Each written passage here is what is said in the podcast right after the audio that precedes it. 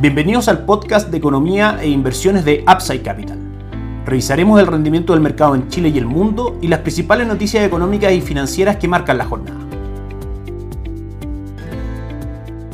Muy buenos días, ¿cómo están ustedes? Miércoles 10 de enero de 2024, soy Ramiro Galeano, fundador de Upside Capital. Les doy la bienvenida a otra edición más de mercados en Upside Capital. El Banco Central el día de hoy publica una nueva edición de la encuesta de expectativas económicas correspondiente, por supuesto, al mes de enero de 2024, donde podemos extraer las siguientes conclusiones. En primera instancia, las expectativas de inflación ancladas al 3% desde los próximos 11 meses en adelante, en línea con lo que mostraba la encuesta del mes de diciembre. Y en cuanto a tasa de política monetaria, destacamos que la encuesta arroja una expectativa de rebaja de 75 puntos base para la reunión de enero, dejando la tasa en el 7.5%. En diciembre de 2024, la tasa dice estar en el 4.75%, levemente más bajo de lo proyectado en la encuesta anterior, con una expectativa de 23 meses plazo de la tasa política monetaria en el 4% y a 35 meses plazo también en el 4%. Es importante destacar que primero esta encuesta va en línea con lo mostrado por la encuesta de operadores financieros, que revisamos en extenso en el podcast del día lunes, donde también muestra básicamente expectativas inflacionarias y de tasa de política monetaria totalmente a la baja, lo que se ve también reforzado por, recordemos, el dato de IPC de diciembre que marcó una contracción del 0.5%. Todo este escenario finalmente, asociándolo con instrumentos de inversión, es tremendamente positivo para la renta fija local, con una tasa de política monetaria actualmente en el 8.25%,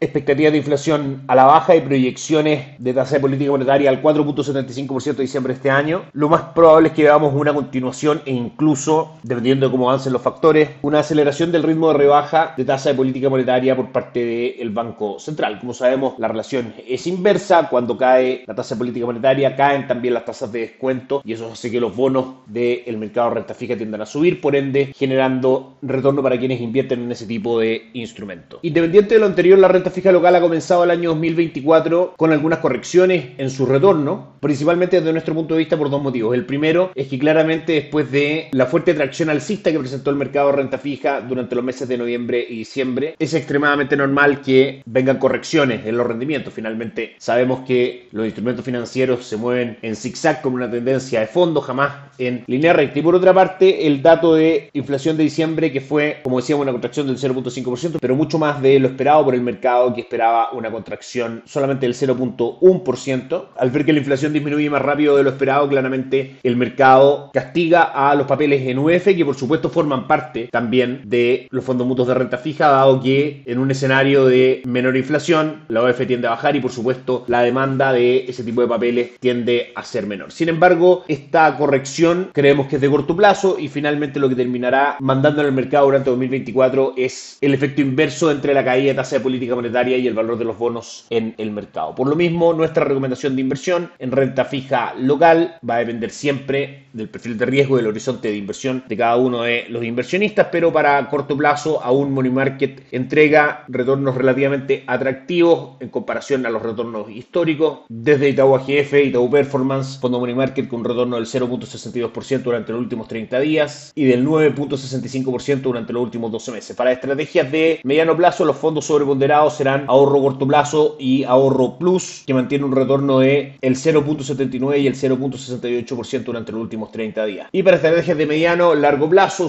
sobreponderamos fondo hidrodinámico, el mejor fondo en su categoría en los últimos 2, 3, 5 y 10 años en cuanto a retorno sin descontar los costos. Si bien presenta una caída durante enero del 0.52%, durante los últimos 30 días marca un upside del 0.67% y es el fondo que finalmente debiese ser dentro de lo que hemos mencionado el que se vea más beneficiado por la caída de tasa. Dólar peso mantiene tendencia alcista durante los tres primeros días de la semana. Comenzó la semana cotizando en 892, el cierre de ayer fue 920 y hoy en nuestra pantalla cotiza en 922, tocando máximos en 923,50 durante la jornada. Este impulso alcista tiene que ver, por supuesto, con la esperada caída de tasa de política monetaria por parte del Banco Central, que finalmente disminuye el atractivo del peso chileno frente al dólar y el dólar tiende a ganar valor en el mercado local. Desde nuestro punto de vista, lo volvemos a repetir, este impulso alcista es de corto plazo, técnicamente hablando podría de superar 923 llegar a 934, sin embargo, en el mediano y largo plazo las cifras macroeconómicas de Chile debiesen ser mejores, eso fortalecerá el peso chileno y ser un factor bajista para el dólar. Y también el factor más relevante desde nuestro punto de vista es la esperada rebaja de tasa por parte de la Reserva Federal en Estados Unidos que irá debilitando al dólar en el mundo y también por supuesto lo hará en Chile. El cobre mantiene sus cotizaciones en un canal bajista, cotiza hoy día en 3 dólares con 77 centavos, subiendo un 0.45% durante la jornada. Por último, el IPSA ayer rentó positivo, tuvo un buen día subiendo un 0.85%, cerrando 6.107 puntos. Hoy cae un 0.39%, cotiza en 6.083 puntos. Las acciones más transadas son la TAM, que cae un 1.17%, Sokimich B, que cae un 0.16% y CAP, que cae un 2.8%.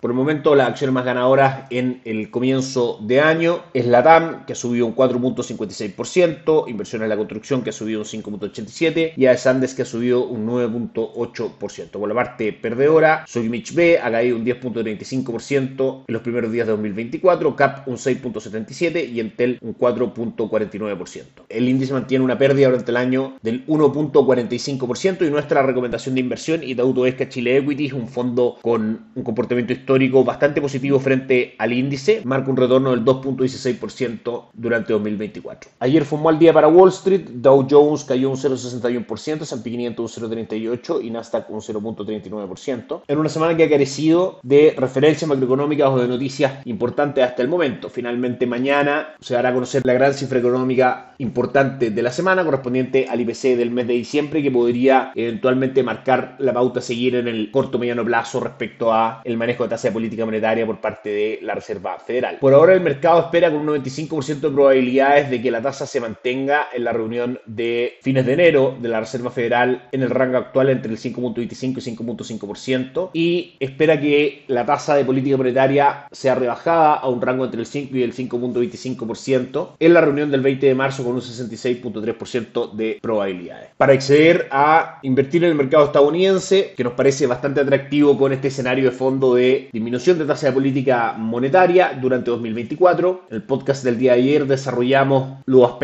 fundamentales y los instrumentos de inversión disponibles para quienes a través de nuestra asesoría quieran incorporar este tipo de activos en sus carteras de inversión. Cabe levemente la tasa del bono del tesoro a 10 años de Estados Unidos al 3.99%. Fundamentalmente tiene bastante espacio para seguir cayendo. Recordemos que la tasa está en máximos de los últimos 22 años, la tasa de política monetaria, de manera que esperamos que en el mediano largo plazo siga cayendo la tasa y subiendo el precio del bono del tesoro. Sería una muy buena señal que hoy día lo viéramos cerrar por debajo del 4%. El dólar index hoy día prácticamente sin movimientos, cae levemente un 0.02%, cotiza en 102,55. En Asia la jornada fue positiva con el Nikkei 225 de Japón subiendo un 2%, el Hansen de Hong Kong cayendo un 0.57 y el índice de Shanghai cayendo un 0.54. En Europa la jornada es levemente negativa con el DAX alemán cayendo un 0.02% y el Eurostock 600 cayendo un 0.13%. Y Estados Unidos que comienza su jornada de cotizaciones, Dow Jones abre con un alza del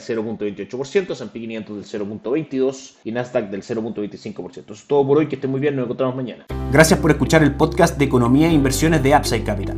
Te invitamos a visitar nuestro sitio web www.upsidecap.cl y contactarnos para brindarte una asesoría objetiva, sin sesgo y con una mirada global para tus inversiones.